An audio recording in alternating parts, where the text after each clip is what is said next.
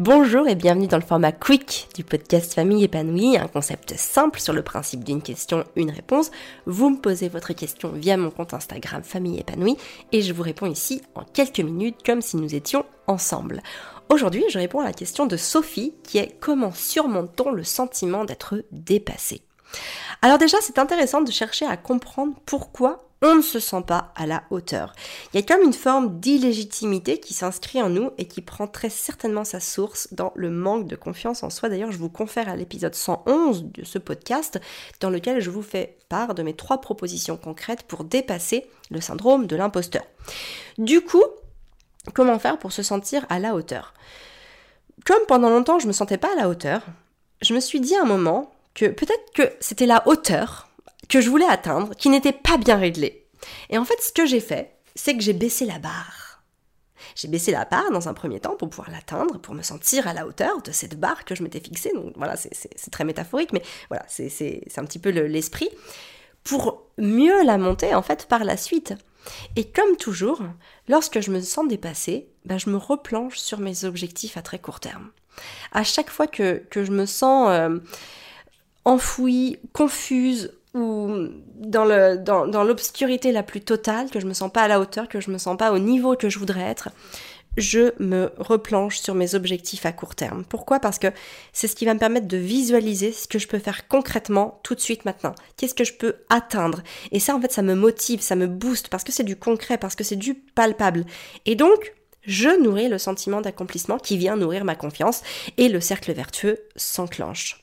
Donc bien sûr, je ne répéterai jamais assez que tout cela est une question de pratique et de régularité, que on se lève pas un matin en se disant c'est bon, je me sens à la hauteur.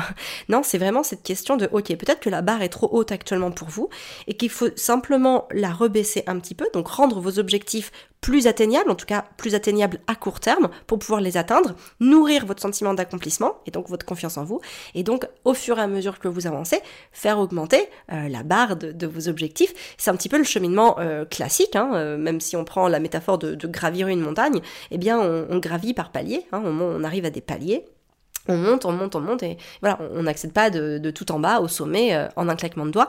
Il faut passer par des paliers.